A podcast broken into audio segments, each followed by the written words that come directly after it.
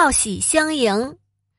王粲是东汉著名的文学家，他在很小的时候记忆力就非常好，过目不忘。有一次，他在路边看人下棋，棋局被人不小心弄乱了，王粲就帮他们把棋局重新摆好，棋局和弄乱前一模一样。王粲来到长安后，决定先去拜访当时的文坛泰斗蔡邕。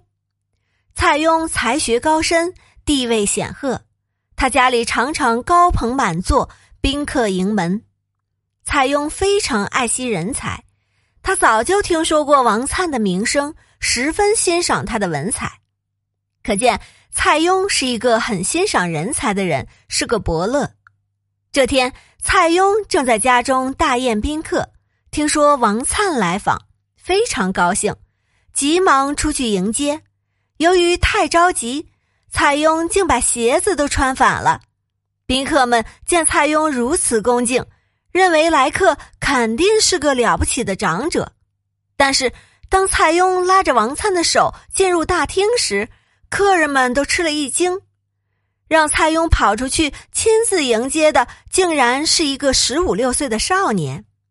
蔡邕拉着王粲的手，让他坐在自己身边，还对宾客们说。他就是王粲，才华出众，老夫不如他。